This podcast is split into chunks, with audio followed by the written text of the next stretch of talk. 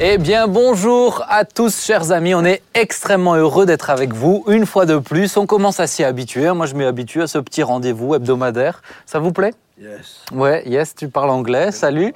Alors aujourd'hui, autour de la table, on est bien entouré avec euh, Joy. Salut Joy. Bonjour. Avec Bonjour à Jean-Marie. Bonjour Hello. à chacun. Juan Maria, c'est le petit surnom que je lui prête. Et papa, bonjour papa. Bonjour. Ça va? Oui, je, je suis en train de muer. Ah ouais, c'est sa crise d'adolescence. Écoutez, chers amis, on est heureux de vous retrouver. Vraiment, c'est toujours une joie. N'oubliez pas, hein, c'est une émission où on discute. L'idée, c'est de se sentir un petit peu autour de la table avec nous. Donc, vous avez le droit de dire en commentaire ce que vous pensez. Vous avez le droit de discuter dans le chat.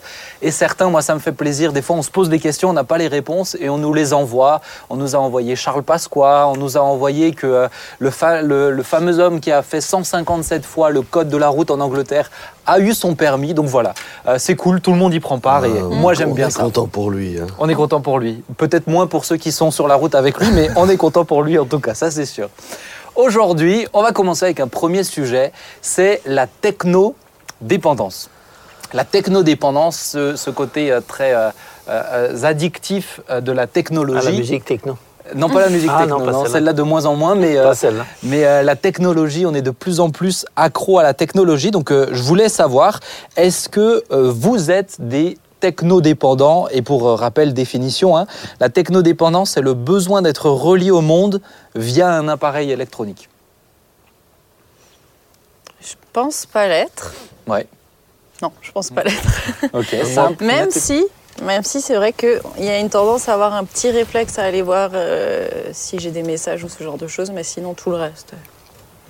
Moi non. Toi pas. hein Non.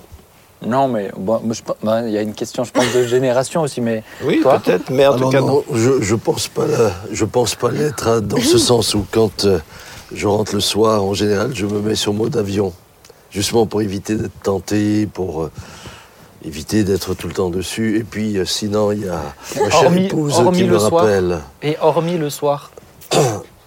Alors, ben, en journée, en journée, euh, je remplis ma fonction de pasteur avec tous les messages qui arrivent. Je dois. c'est- C'est c'est un instrument de travail pour moi. Oui, mais c'est c'est vraiment un réflexe chez toi d'aller tout le temps dessus. Euh, c'est, ben, ce serait le souci de laisser quelqu'un sans réponse. Oh, Oh, c'est C'est beau, très, c'est beau. c'est- Ah, par, C'est c'est beau. beau. hein. par pure charité. Ah, il est généreux. hein. Ah, donc. Non, Bon. mais parce que je vais quand même le dire. Vas-y. Dans notre famille, on a quand même un délire, c'est de s'envoyer une photo à chaque fois qu'on est chez notre père ou qu'on est ensemble. On le voit, il y a toujours une photo qui arrive de l'un d'entre nous, un moment avec toi, et on voit mon père sur son téléphone, alors que euh, nous, les autres, on est ensemble. Tous réunis. Ah oui. Eh bien, justement, pendant que vous vous amusez, je veille. Oh là là, Oh. Voilà. tu veilles sur, sur nous, c'est bien. Non, il est fort, hein. Il est très fort.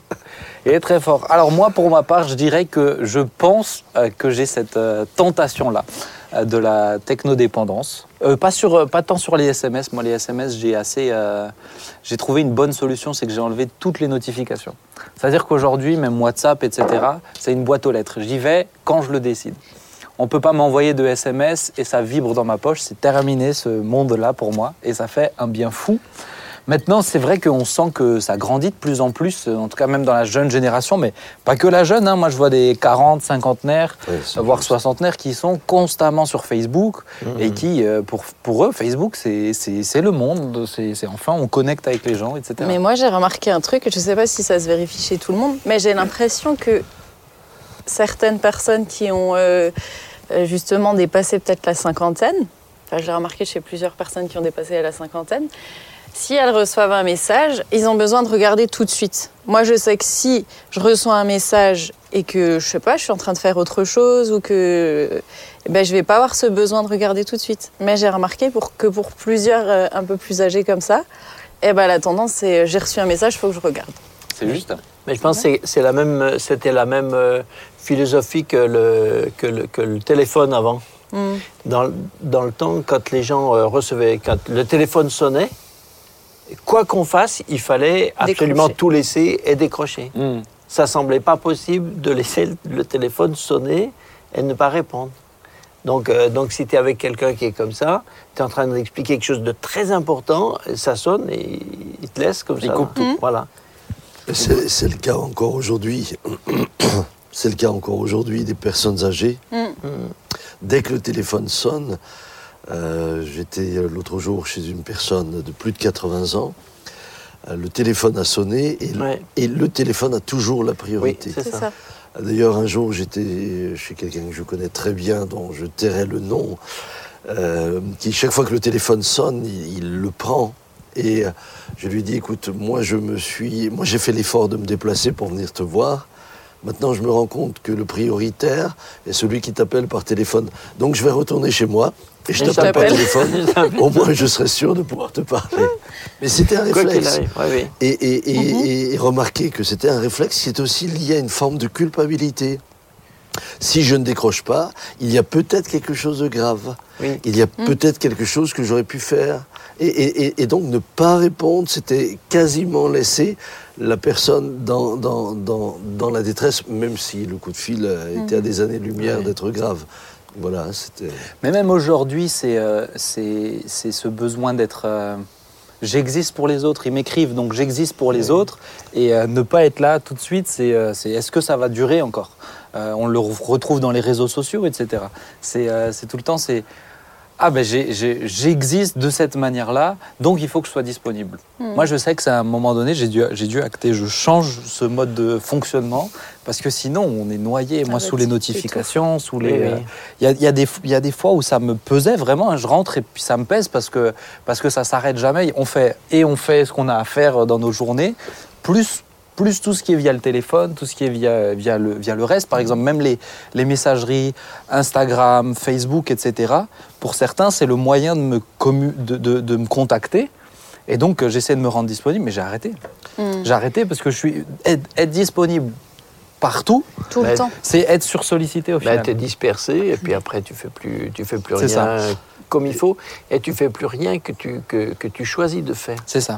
Moi, ce qui, ce qui m'intéresse par rapport aux écrans, c'est de me dire est-ce que, euh, est-ce que ce que, ce que, ce que j'ai regardé, ou est-ce que finalement, après, est-ce que ça, ça avait une, une valeur? Est-ce que c'est important? Mm. Et si tous les gens euh, repassaient une fois une journée euh, en, en arrière, revenaient en arrière sur une journée, et se dire mais ça, si j'avais pas répondu, est-ce que ça changeait quelque chose? Mhm. et puis ça et ça. Alors à la fin, tu t'aperçois que tu as gaspillé, il y a des gens qui ont gaspillé des heures comme ça dans une journée. Des trucs qui apportent rien. Et le souci, c'est qu'on a gaspillé des heures au détriment de quelqu'un Ben oui. qui est à côté de nous. Euh, moi, je me suis rendu compte que, par exemple, le fait que le téléphone vibre, c'était terrible parce que j'ai beau me décider de ne pas regarder, Oui, oui. à la fin, euh, j'allais quand même regarder. Et, et ce que ça a produit, c'est que parfois, ça m'a volé ma nuit, Mm.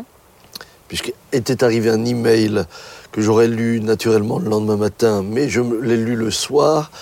À cause de son contenu, j'ai commencé à réfléchir et à être perturbé. Ça m'a volé la nuit et parfois ça m'a volé des soirées de communion. Parce que tout d'un coup, j'avais beau être avec du monde, j'étais pris dans mes pensées par le message que j'avais reçu. Donc aujourd'hui, et, et je le dis euh, sans, sans problème, euh, j'ai aucun souci de le mettre sur mode avion. Ça ne sonne plus euh, et ça ne vibre pas, euh, tout simplement parce que ça me permet aussi d'a- d'avoir cette quiétude Mm. et puis euh, de me consacrer à d'autres choses. Oui, et puis euh, moi je sais que j'ai pas de problème à répondre à des gens 3-4 jours plus tard. hein. Ce que je fais, c'est que souvent je vais lire le message. Si je vois que c'est pas urgent, je réponds 3-4 jours plus tard. euh. Oui, Voilà. je crois, je crois qu'il ne faut pas que le, le- le- les moyens de communication ne doivent pas devenir euh, tyranniques. C'est ça. Après, c'est, euh, sinon, euh, on n'est plus dans le choix de ce qu'on fait, on est dans le choix que les gens font pour nous, de nous, euh, de nous solliciter tout le temps. Mais ça, c'est les, ça, c'est les moyens de qui- communication. C'est moi qui décide. Ça, c'est les moyens de communication. La technodépendance, c'est un peu plus large que ça. Mhm. Oui, oui. La technodépendance, c'est tout ce qui est. Alors, peut-être du coup, vous êtes un peu moins dans le coup, mais tout ce qui est réseaux sociaux, etc. Euh, moi, c'est- moi, c'est fou, hein, en étant avec les jeunes. Aujourd'hui, il y a une application qui s'appelle euh, TikTok. Les plus jeunes, normalement, vous la connaissez. Les plus vieux, je vous parle d'une application que vous connaissez pas. Mais le principe, c'est de se filmer. TikTok. euh, Ah, TikTok. TikTok. Le principe, c'est de se filmer euh, en faisant des danses, etc. Il y a certes- voilà, pas mal de trucs. Mais moi, c'est fou. hein. Je vois des ados, des plus jeunes, qui sont timides au possible quand on est en face d'eux. Mais sur ça, qui osent des trucs, mais Mm. jamais ils oseraient dans la vraie vie. Il y a vraiment une, un, un besoin d'exister au travers de ça.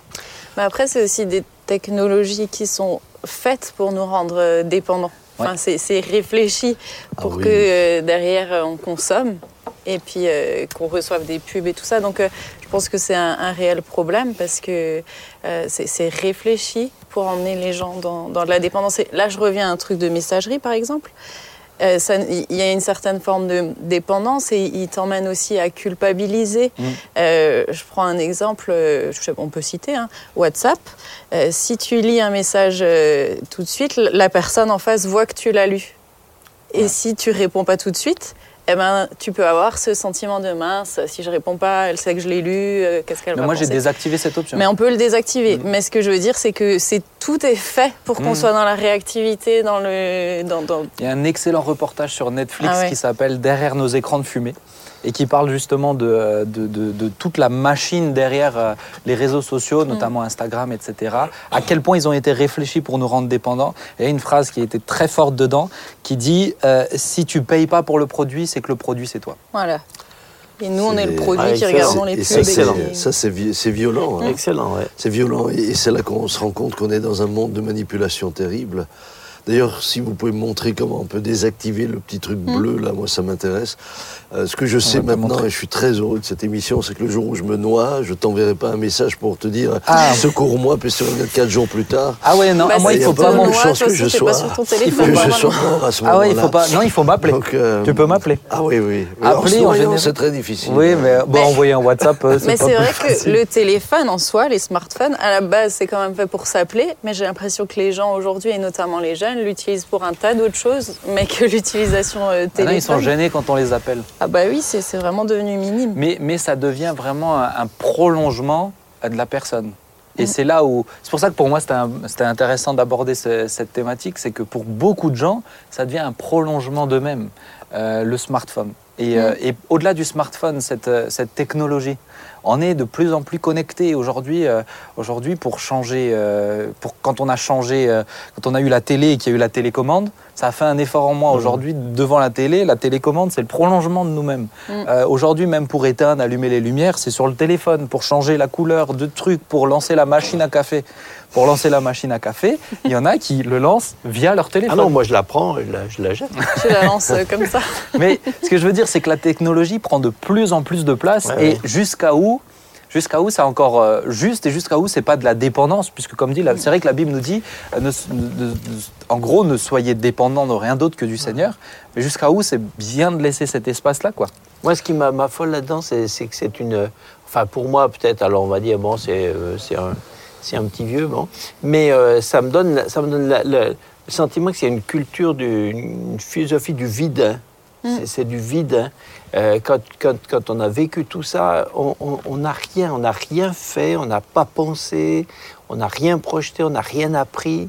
Moi, des, des- des- des temps où j'apprends rien, où je, je fais rien, ça me. Alors ça, ça, ça, me, ça, ça me découragerait, quoi. Passer des heures comme ça, et à la fin, je me dis, mais si je l'avais pas fait, je- j'en serais au même point. Mais moi, ça me, désespère, ça me désespérerait. Et alors, on, on encourage les gens à vivre de vide, et on remplit du vide par du vide. Waouh. En fait, on a, on a le sentiment de vivre plus parce qu'on fait plus de choses, on a l'im- l'impression d'être beaucoup plus actif, L'impression. alors qu'en réalité, ça nous vole la vie. Ah ouais? Ça nous vole la révélation. Ça... Moi, j'ai vu des, des enfants, et on le voit d'ailleurs, euh, qui disent Mais, mais euh, euh, ma mère n'a pas le temps pour nous parce qu'elle est. Alors, ma mère ou mon père, ça n'a rien à voir. Euh, parce qu'ils sont tellement sur le- leur, leur téléphone. Alors, je vous parle même pas lorsque ça devient le moyen de jouer en ligne. Et euh, les profs aujourd'hui dans les écoles se rendent compte qu'ils ont des élèves totalement épuisés, incapables d'étudier, parce que l'élève va en plus de ça et emmène cet engin au lit. Ah bah, Donc ils, grave. ils- ils sont couchés, il n'y a plus de contrôle. Vous avez euh, également, euh, on a beau mettre le contrôle parental partout, les enfants avec cela peuvent partir n'importe où. Et vous avez des, des jeunes gens qui sont tombés dans la pornographie, dans toutes sortes Mais très tôt, hein. d'addictions très tôt. Mais Très oui. tôt, j'ai parlé avec des responsables de, de, de camps chez nous et de colos qui avaient des confessions d'enfants de 8 ans. Mm. Ben, la moyenne, la moyenne d'âge en. France, c'est 10 ans. 10 ans, vous vous rendez compte et, euh, Et ce qui est terrible, c'est de voir que pour certains, ne pas avoir son téléphone, c'est comme s'ils avaient oublié le cœur à la maison. Ah, mais oui. Euh, je- ils sont nerveux, ils sont.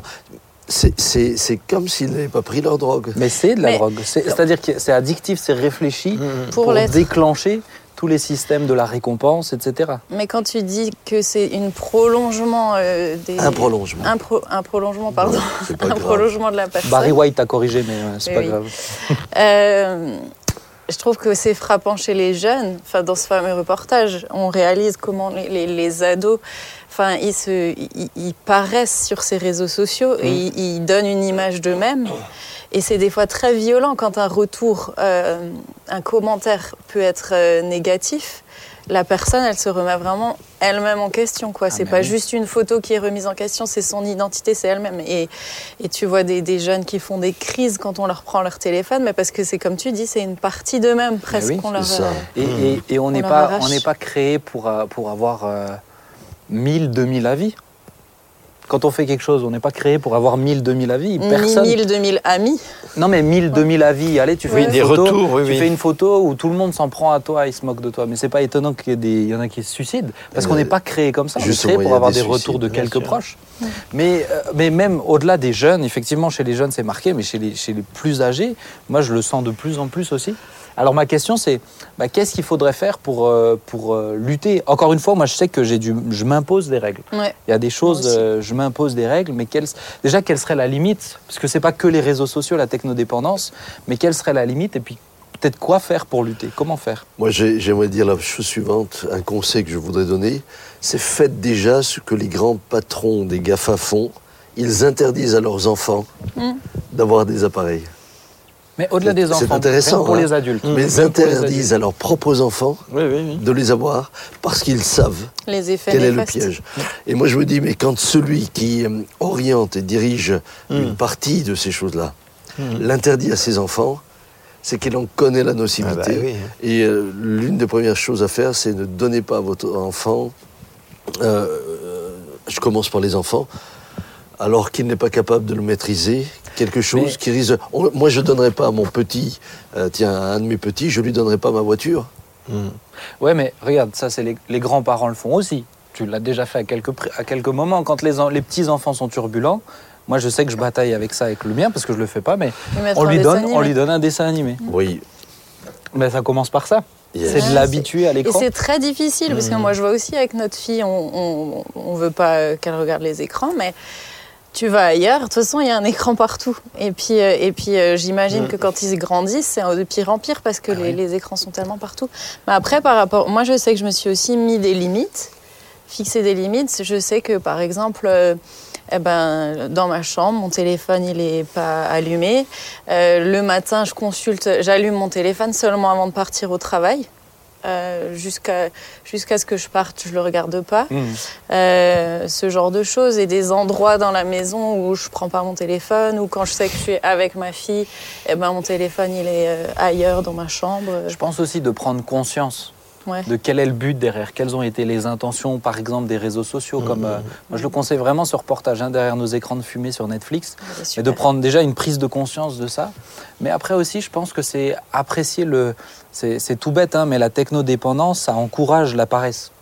Mm. Mais D'apprécier, de se battre pour apprécier le goût de l'effort, pour apprécier euh, euh, le résultat de faire quelque chose. Euh, pour moi, c'est aussi, euh, c'est aussi un moyen de lutter un petit peu contre cette tendance à toujours vouloir aller au plus rapide, à l'instantané, au plus facile. C'est apprécier le goût de l'effort et le goût de. bah, je l'ai fait par moi-même, même sur des, petits, des petites choses. Moi, je pense qu'il faut euh, combattre le, le- faut combattre le, vide par le plein. hein. C'est-à-dire qu'il faut, si on a, si les gens ont dans leur vie des vraies, euh, des vraies valeurs, des, euh, des, des- des buts, voilà, des buts, des objectifs, des choses dans lesquelles on, pour lesquelles on est passionné et, dans lesquelles on s'investit à fond. Bah, tout simplement, après, on n'a pas, pas besoin de, meubler, euh, de meubler son temps en le remplissant avec, euh, avec, avec du rien du tout. Moi, ce qui me fait de la peine, c'est les gens qui peuvent passer des heures sur ça. Euh, c'est qu'ils ont, ils, ont, ils, avaient rien à faire, quoi. Si tu as, si as vraiment quelque chose que tu construis, bah, tu es dedans, quoi. Pour moi, c'est plus, c'est, plus profond que ça. C'est vraiment une génération, et, et certains plus vieux aussi, mais surtout cette génération-là, qui sont en manque de relation avec les gens. Et qui, c'est leur moyen d'être en relation. Mais c'est des, re- relations superficielles. fausses ouais. C'est des, des fausses euh, relations. Par exemple, euh, aller au, en- au Japon, ils ont une un vraie problématique euh, de, de nata- une vraie problématique de et Barry White et- de natalité. Mais parce que les hommes et les femmes ne se rencontrent plus dans la vraie vie, ils font que discuter. Euh, mais, mais et ils, sont, sa- et, et ils sont satisfaits de cette situation et ça crée de vrais problèmes. Mais, mais dans la vraie vie, ils osent plus s'ouvrir, ils osent plus parler. Mhm. Donc pour moi, c'est peut-être tous ceux qui passent par ça et pour qui euh, le vrai, le monde, c'est la technologie, c'est les réseaux, c'est battez-vous pour avoir de vraies relations. Peut-être vous, vous en aurez pas 2000, mais vous en aurez deux, trois, mais des vrais. Et c'est Mm. sur celles-ci qu'on peut construire. Mais c'est même, même pour les croyants, je pense qu'aujourd'hui c'est devenu un piège. Euh, on- euh, je vois des gens qui, qui, euh, passent de prédicateur en prédicateur, de, de, de, de théologie en théologie, et qui à la fin sont totalement perdus Confus. parce que elles n'ont jamais bâti elles-mêmes sur le fondement Ouais, qu'est. Christ et sur la parole de Dieu en s'arrêtant et en commençant à méditer la Bible. Alors on est bombardé de versets, vous recevez euh, je ne sais combien de versets par jour, vous- mais mais il n'y a plus de méditation. Il n'y a plus un moment euh, de dévotion. Je m'arrête, je prends le temps de prier, je prends le temps de lire ma Bible, je médite la parole, je prie pour que le Seigneur m'éclaire. On, pardonnez-moi, mais on va quasiment au produit fini et on consomme du produit fini. Et à la fin, vous pouvez, vous pouvez être sûr, vous ne retenez On n'a rien. rien appris. Mais surtout, Mais oui. vous n'êtes pas changé. Vous n'êtes pas changé. Et je crois que c'est important de revenir, là aussi, comme il faut une relation aux autres, il faut une relation personnelle à Dieu. Mm.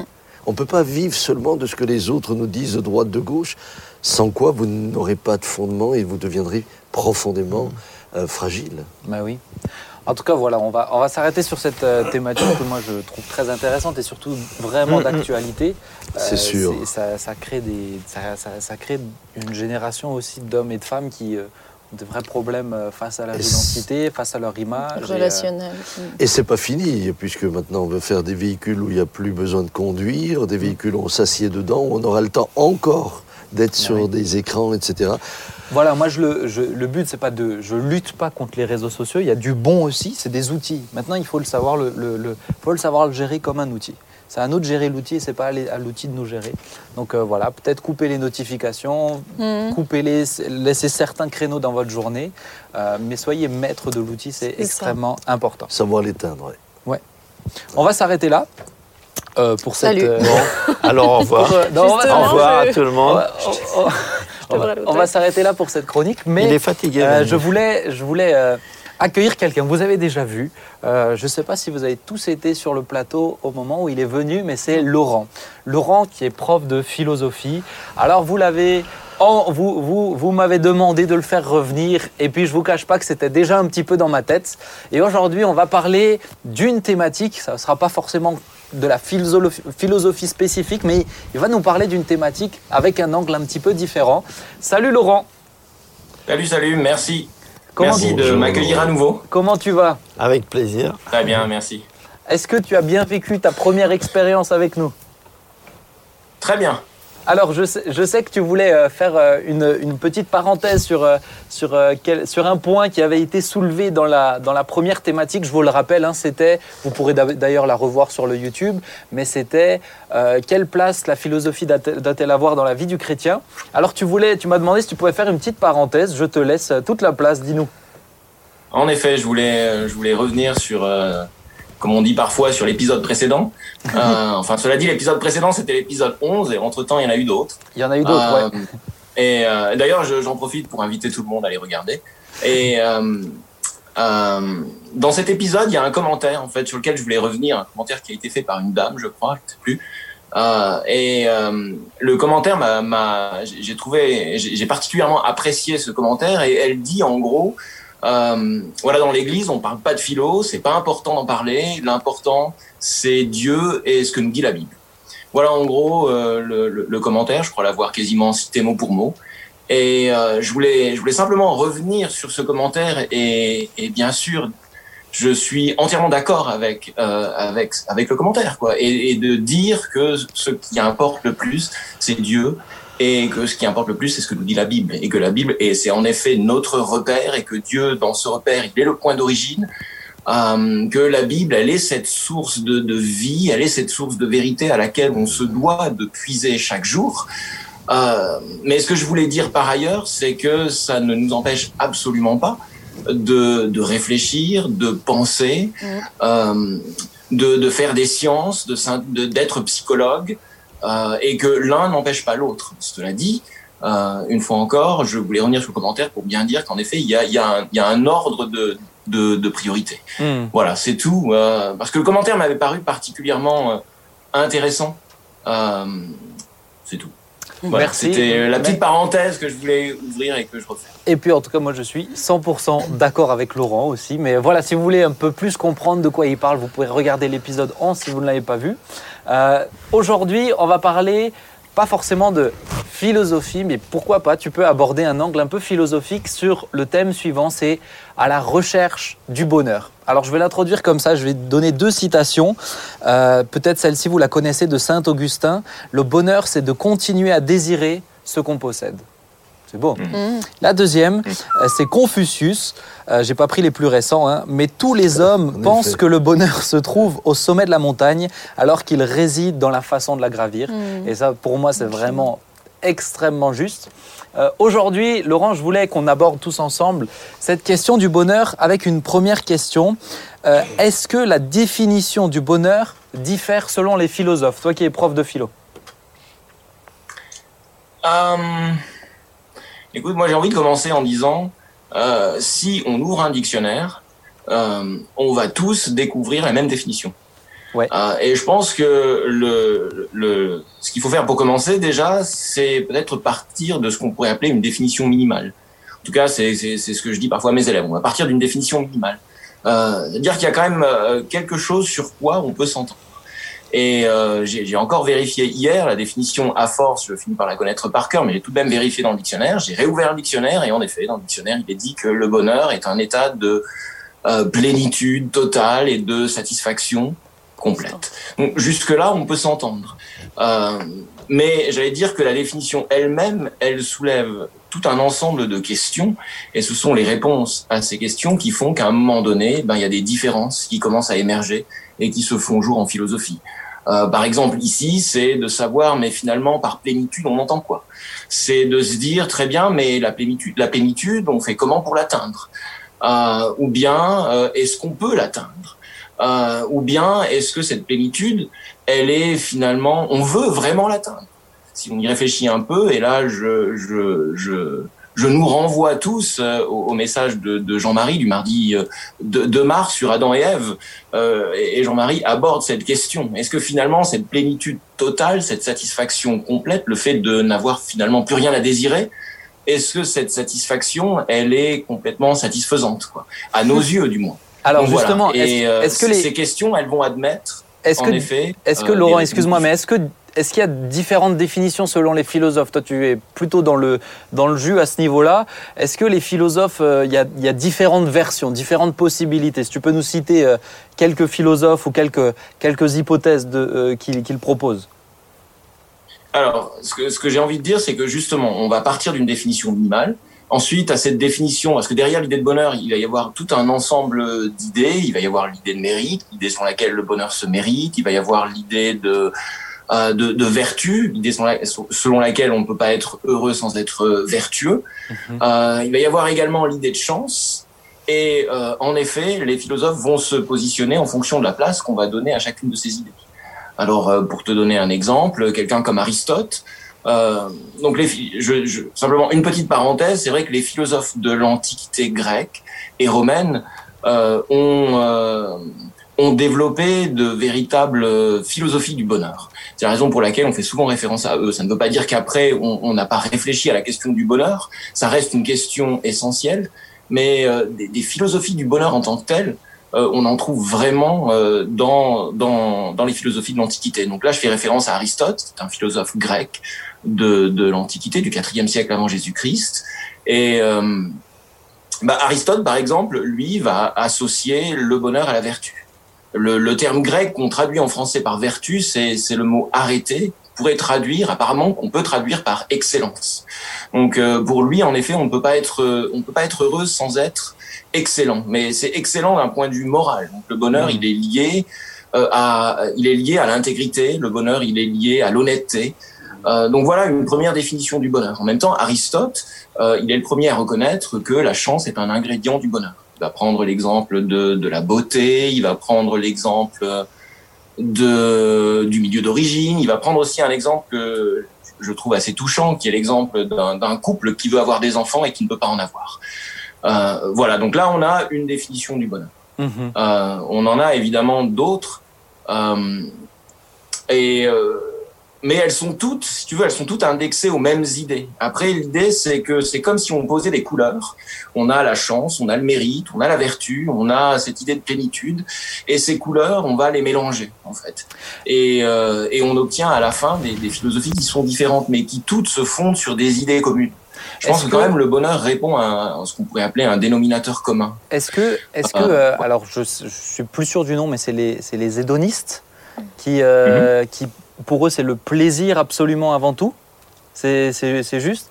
Est-ce que ça, c'est aussi une forme de. Pour eux, c'est une forme de bonheur, du coup, d'assumer les plaisirs à outrance, etc. Les épicuriens. Les épicuriens, c'est les épicuriens. Les épicuriens. Alors, euh, oui, alors là, on, on va. Je sais pas s'il s'il faut qu'on entre dans, dans, dans, des choses un peu techniques, mais en effet, on parlait tout à l'heure, on a, on a notre dénominateur commun, on a dit, voilà, le bonheur, c'est un état de, de plénitude, de satisfaction.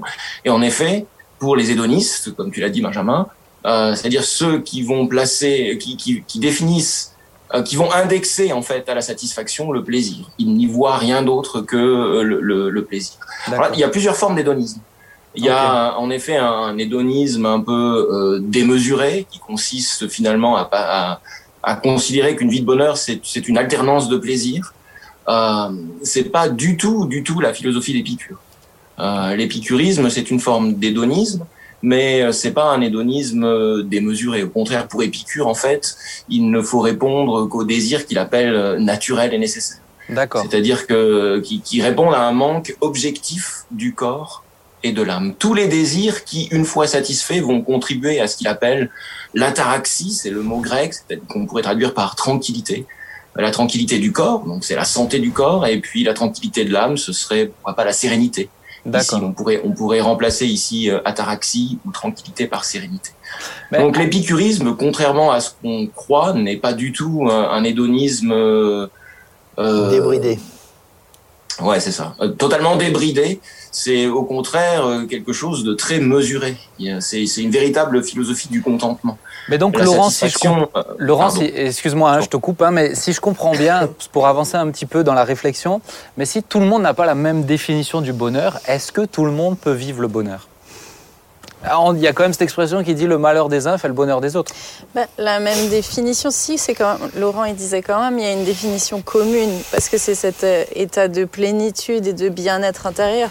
Donc le, la définition, elle est la même pour tout le monde. J'ai l'impression que c'est les moyens d'y arriver, selon les uns les autres. Regarde par exemple bah, les hédonistes, si je comprends bien, qui ont une, une vie complètement euh, débridée, euh, et euh, ceux qui sont de la pensée de Aristote, qui vont dire non, non, c'est la, la, valeur, vertu. la vertu, etc.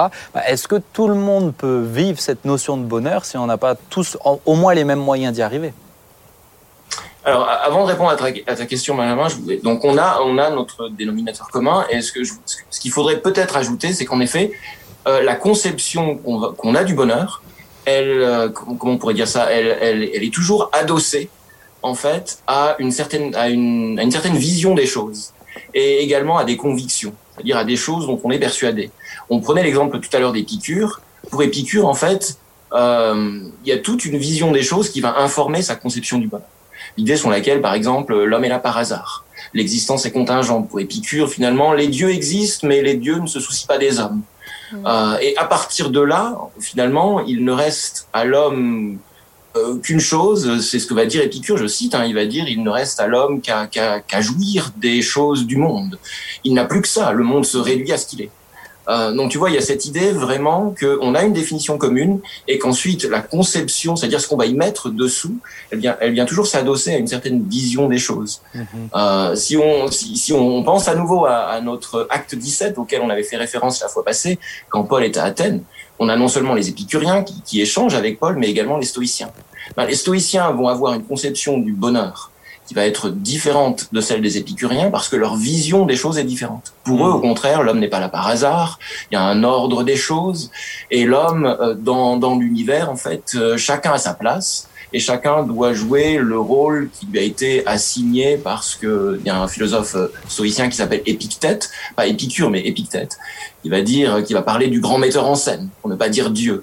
Le stoïcisme n'est pas du tout une, une philosophie chrétienne du bonheur. Mais il y a quand même cette, cette, idée sur laquelle en fait chacun a un rôle à jouer, que ce rôle ce soit, il va comparer en fait le monde à une, pièce de théâtre. Il va dire voilà dans, dans, cette pièce de théâtre, il y en a qui vont avoir des rôles importants, d'autres des rôles secondaires. Et, Épictète en savait quelque chose. Hein.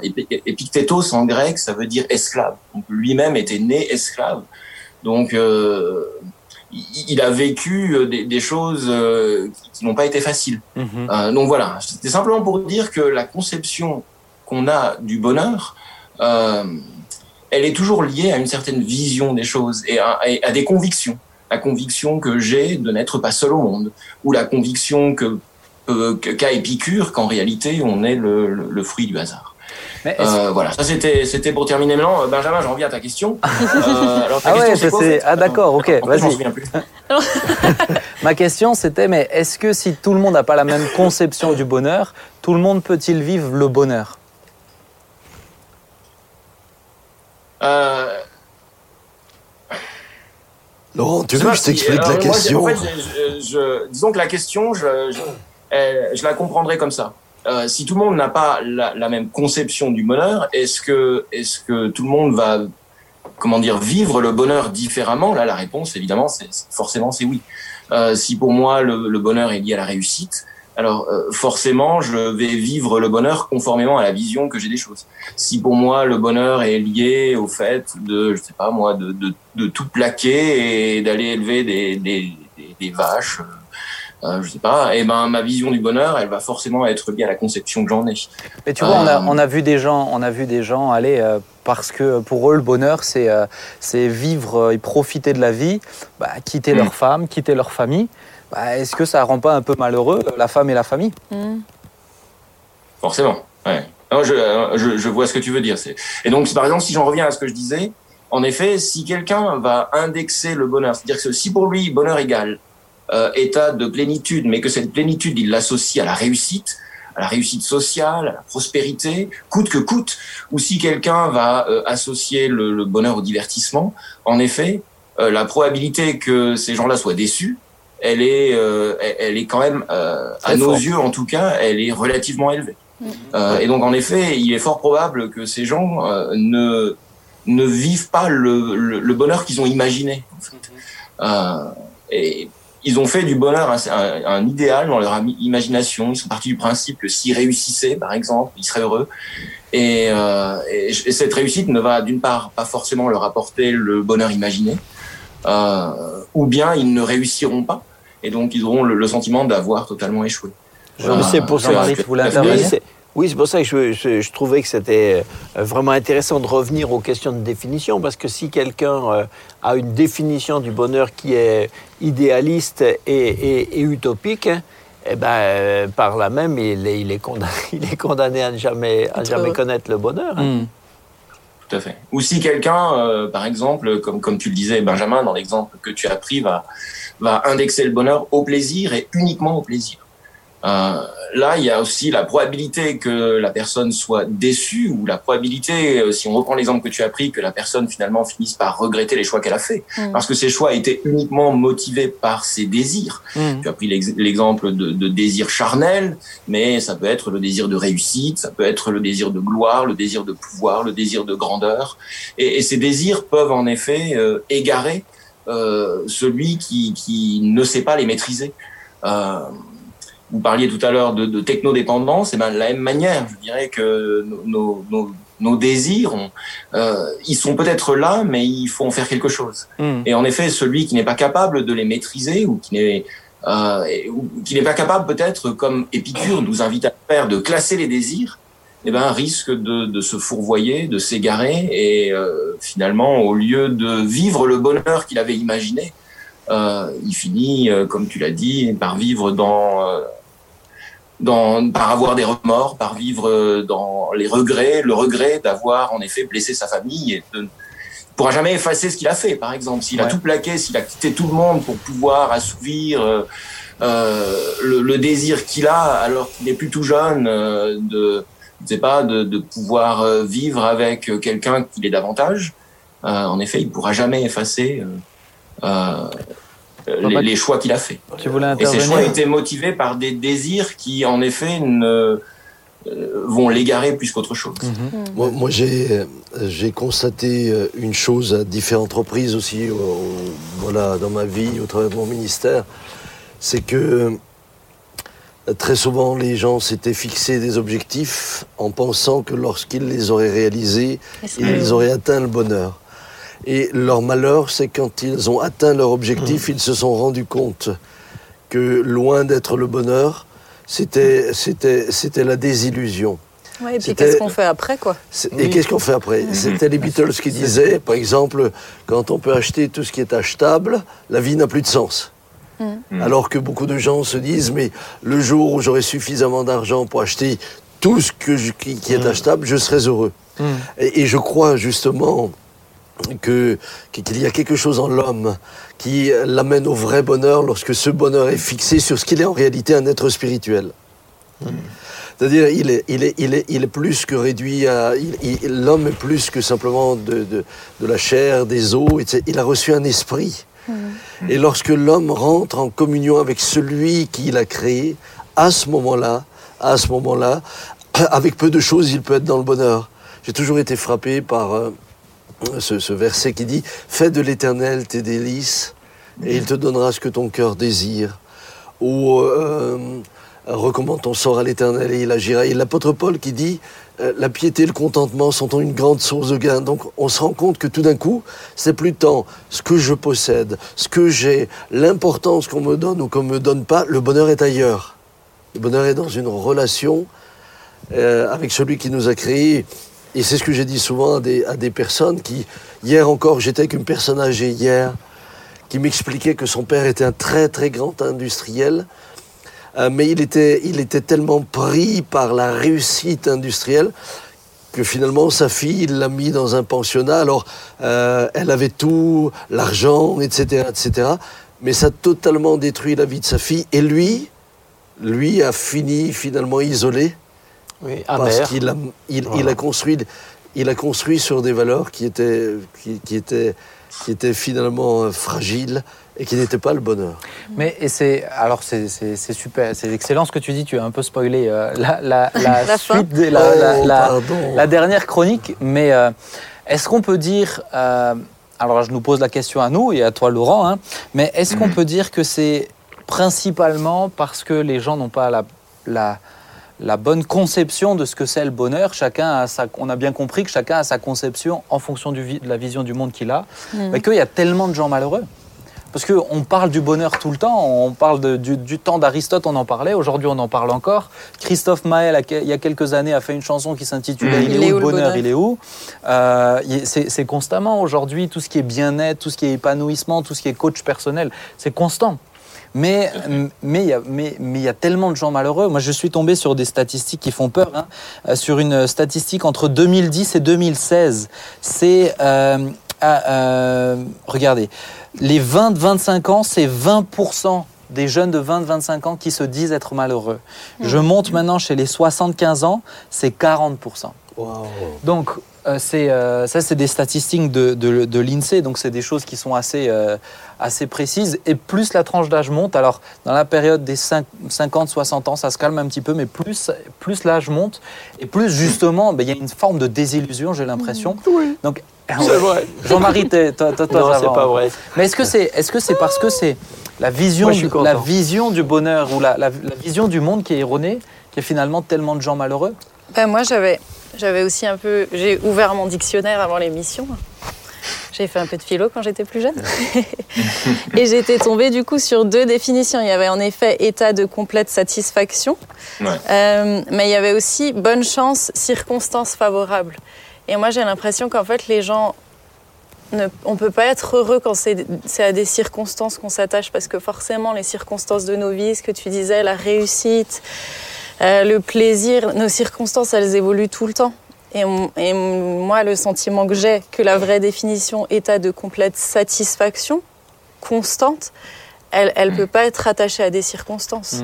Et si, euh, si on, si on s'attache à des circonstances, et comme tu disais, bon, ça va spoiler la suite de l'émission, mais euh, pas s'attacher à celui qui ne change pas, je pense pas qu'on puisse être dans un état de Mais c'est mais complète c'est- c'est une satisfaction. question que je voulais poser parce que Mais- moi, je, moi je connais des gens, Ah. alors après je les connais pas, bah, je suis, je suis pas avec eux H24, mais des gens qui se contentent de pas grand, qui ont une belle famille, etc., qui n'ont pas le Seigneur, Et qui sont heureux. mais qui sont heureux. Oui. Donc est-ce que est-ce que c'est forcément uniquement quand on a Jésus qu'on peut être heureux, ou est-ce qu'il y a d'autres possibilités d'être heureux? Moi, moi, ce, ce- De ce que vivre le j'aurais- bonheur plutôt. Ce que j'aurais aimé, si euh, tu as les stats, euh, je- mais c'est c'est pas possible, mais j'aurais j'aurais aimé euh, euh, essayer de comparer le sentiment euh, global de- de- des gens de notre génération, par exemple, d'être heureux, et puis ceux d'il y a, si on remontait il y a 30 ans, il y a 50 ans, il y a 100 ans, est-ce qu'on était plus heureux?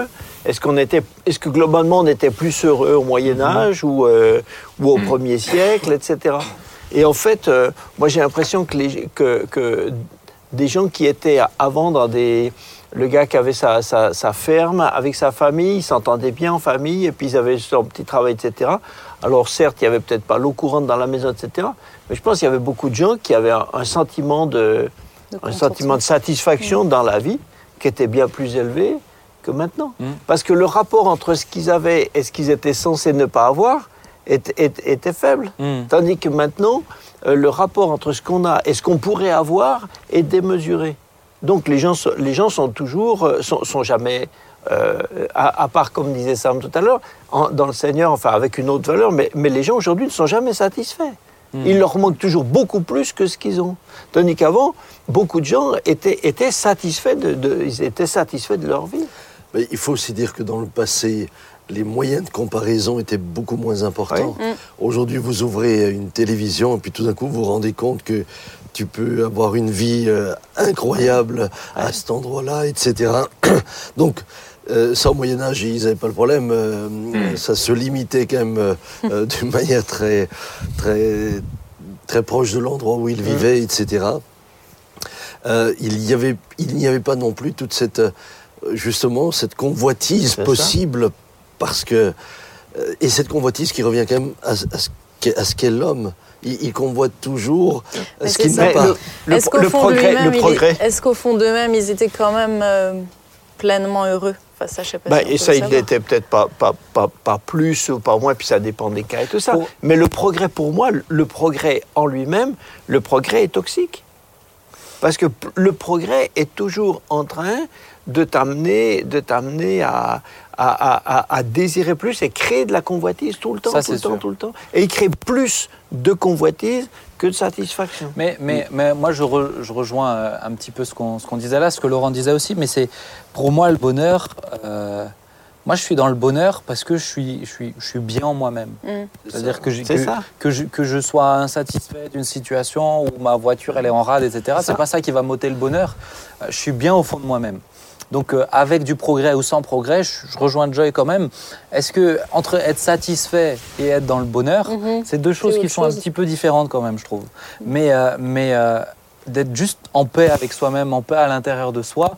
Ah, c'est ça, c'est ça le véritable bonheur. Et effectivement, construire sur, euh, sur euh, l'argent, construire sur le sommet de la montagne, comme Confucius le disait, sans en apprécier le chemin, en ayant euh, mis sa famille de côté, en ayant euh, mis tel- les relations, en ayant mis tellement de choses de côté, bah, c'est sûr que là, on peut pas, on peut pas atteindre le bonheur. Le bonheur, on ne l'atteint pas, on le vit. Oui, mais l'alpiniste, Mais- là, euh, comment tu appelles Confucius là? Confucius. L'alpiniste. mais lui, c'est pas, c'est pas qu'il aime, c'est pas qu'il aime, c'est pas qu'il aime le sommet de la montagne.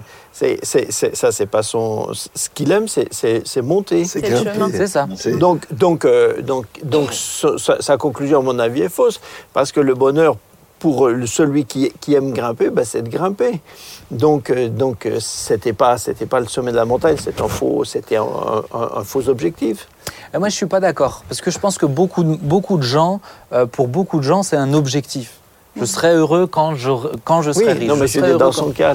Mais, mais, euh, mais, le, mais le bonheur, c'est pour moi, c'est un chemin en fait. C'est tous les jours, on peut le vivre. On peut le vivre en étant pauvre, Oui, on peut le vivre sans enfant, on peut le vivre avec enfant, on peut le vivre en étant extrême. On peut le vivre dans le chemin. Mais pardonnez-moi, je, je, je crois Tu, que. tu es pardonné. le- le- le- On va. non. Ah, c'est c'est gentil, je suis. Il m'a absous. Euh, euh, moi, ce qui me semble, c'est qu'on a justement fait, euh, dans la société dans laquelle on est, alors je ne connaissais pas les sociétés précédentes, hein, c'est- mais on a fait du bonheur une marchandisation. Hmm. C'est-à-dire que la- le bonheur, c'est devenu quelque chose de mercantile. Et, et- et- et- et pour moi, nous sommes enfermés dans un système économique qui dépend de ce besoin de créer toujours du besoin, en laissant penser que quand tu auras assouvi euh, tes besoins, tu auras atteint le bonheur. Mais le problème, c'est que le problème, c'est que toute notre économie repose là-dessus. Ouais. Euh, on- on- on- pourquoi, on, pourquoi on a besoin d'une voiture plus grande? Oui, oui. En réalité, on n'a pas besoin. Si, la- si- si notre vieille de chevaux nous amène de A à B, elle remplit sa fonction. Mais maintenant, il nous faut celle qui a maintenant la relation avec le satellite, le truc, le, le- euh, parce qu'on te laisse, on te donne le sentiment que quand tu auras atteint ça, ah là tu seras bien, tu seras là, là tu seras heureux. Mais entre temps, on te fait juste consommer, on te fait travailler, on te fait dépenser, on te fait investir, on te fait réfléchir plus que pour ton objectif. Ouais, mais ça vient aussi, euh, je trouve que c'est vrai, mais ça vient aussi répondre à ce qu'est l'homme au fond de lui.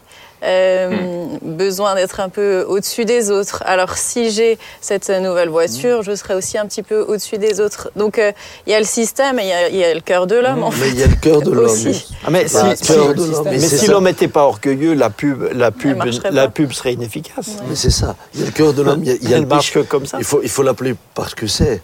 Euh, finalement, le péché est quand même un excellent moyen bien de sûr. manipuler les gens. Bah oui. Bien sûr. Les, les amis, le temps passe euh, vraiment vite. Mais Laurent, je veux juste te remercier en tout cas pour ces, tu vois, qui, ces réflexions Écoute. que tu nous prêtes, qui prêtent euh, matière à discuter. C'est moi qui vous ai écouté avec beaucoup d'attention. Euh, beaucoup Non, de mais- choses. et- Mais on t'a aussi si bien, je- si on aussi écouté, je te, je te rassure.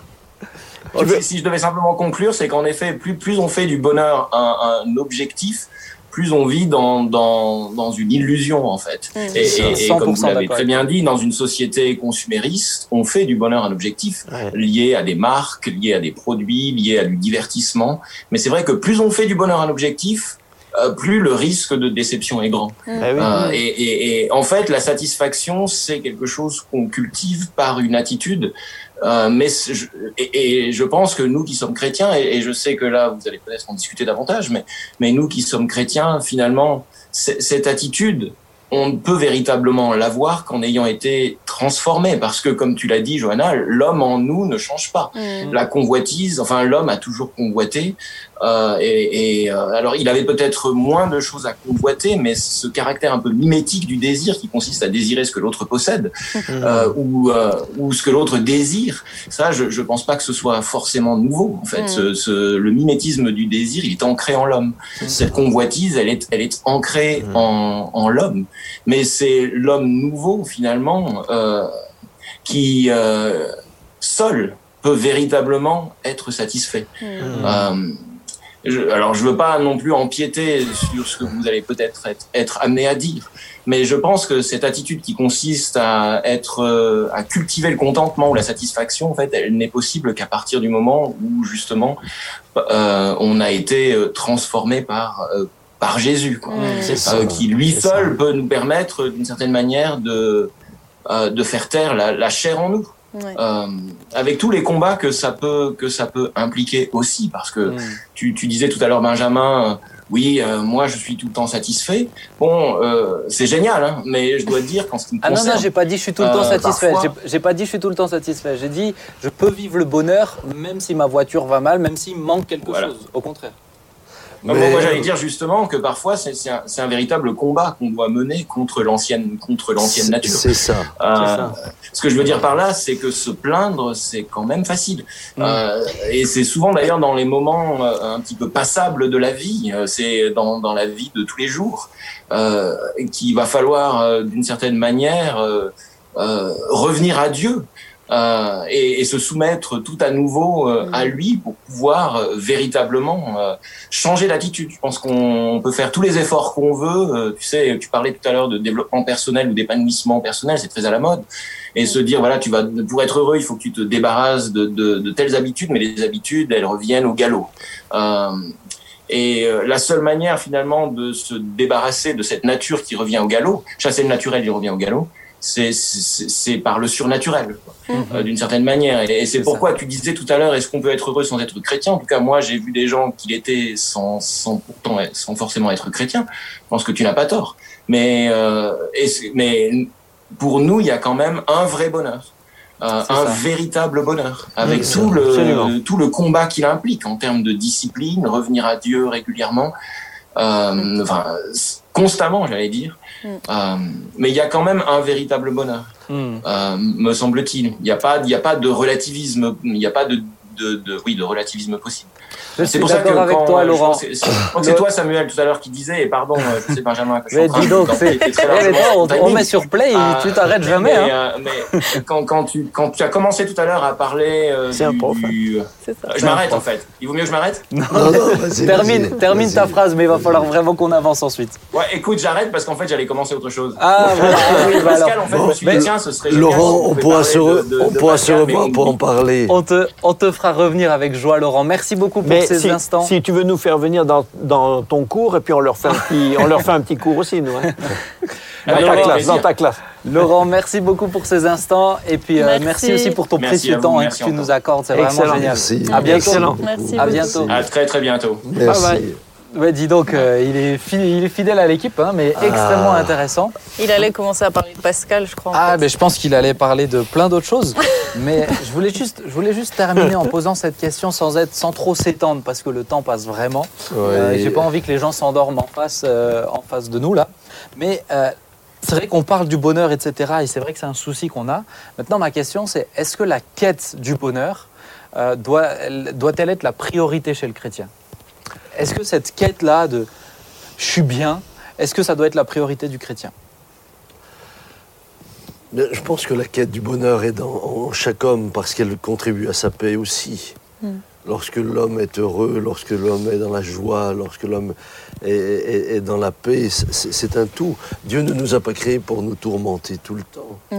Mais je crois, et je rejoins ce que, ce que disait Laurent tout à l'heure, c'est que eh bien, ce stade-là, finalement, n'est que possible à partir du moment où Christ a vraiment pris sa place dans nos cœurs.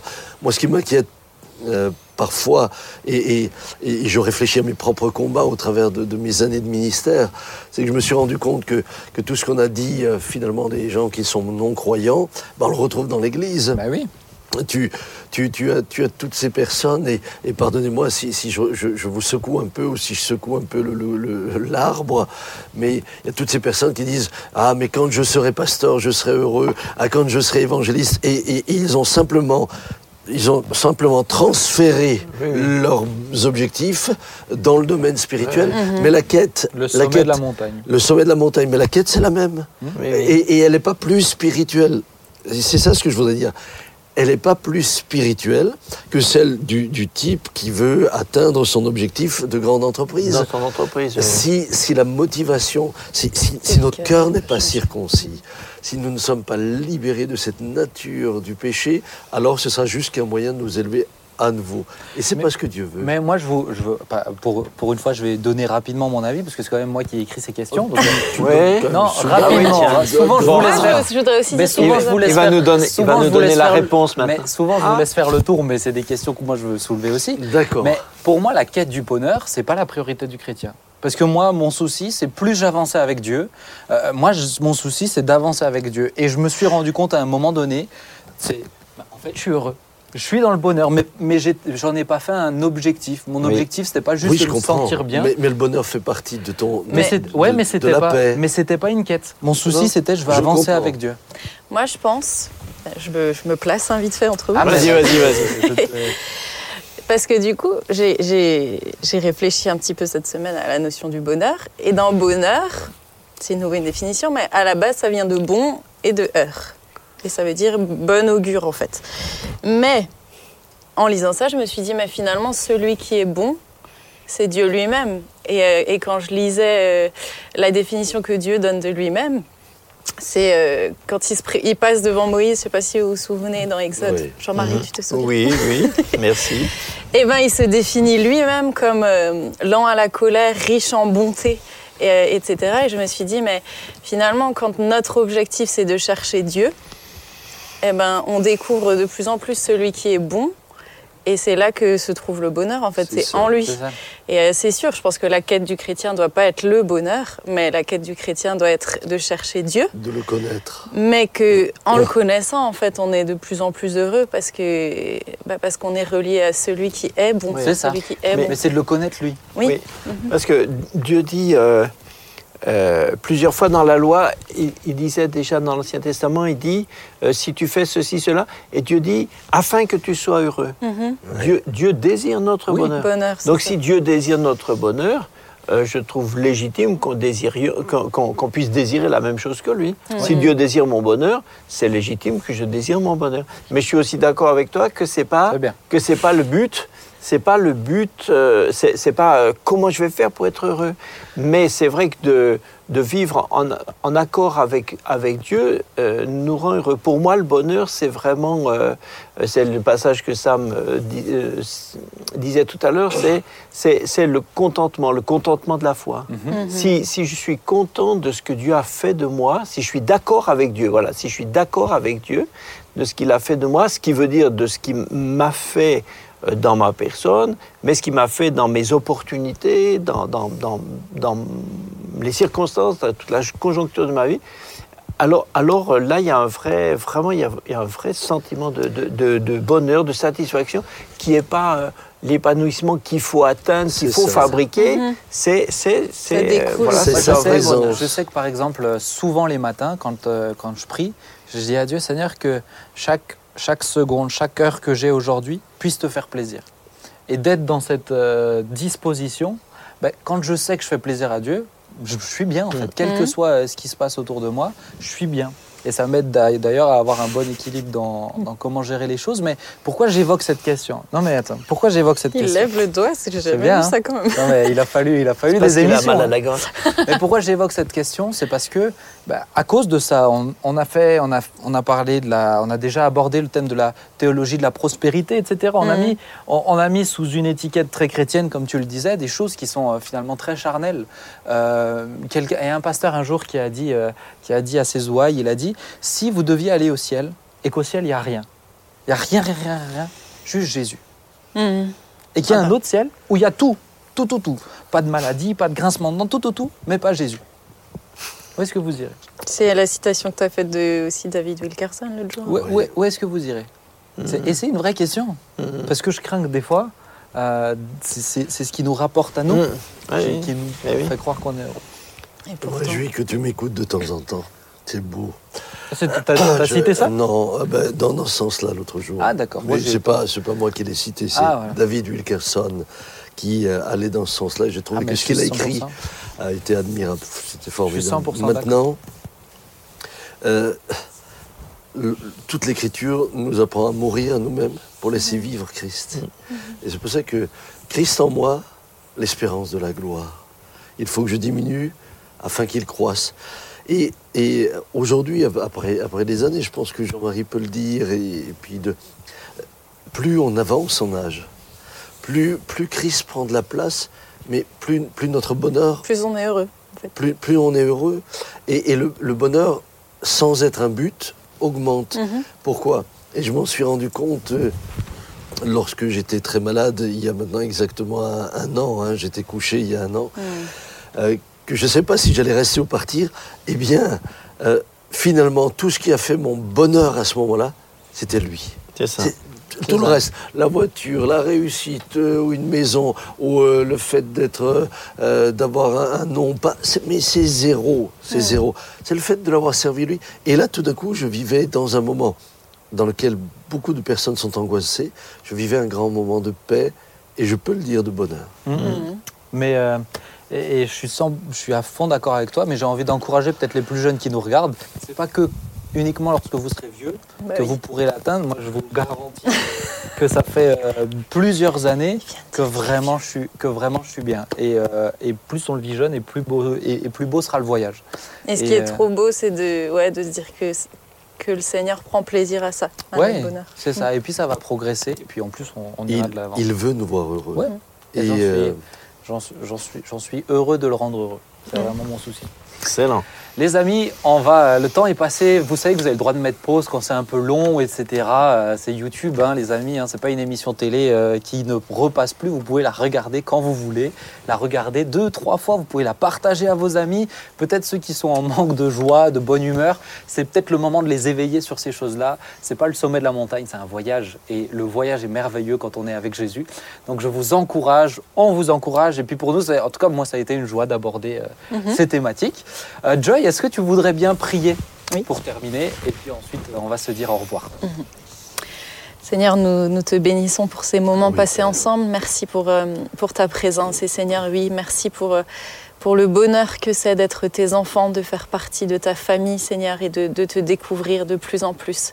Père, je te prie, permets-nous de, de marcher fidèlement sur ce chemin et de, de connaître ton cœur de Père de plus en plus profondément, Seigneur.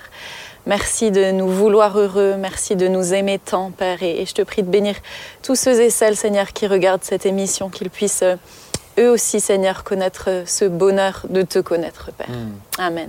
Amen. j'ai le Amen. droit de terminer par une chanson. Vas-y, Barry White. Ouf, si tu veux le bonheur, alors le vrai aujourd'hui, bonheur. aujourd'hui, Quel bonheur Ah, de le connaître.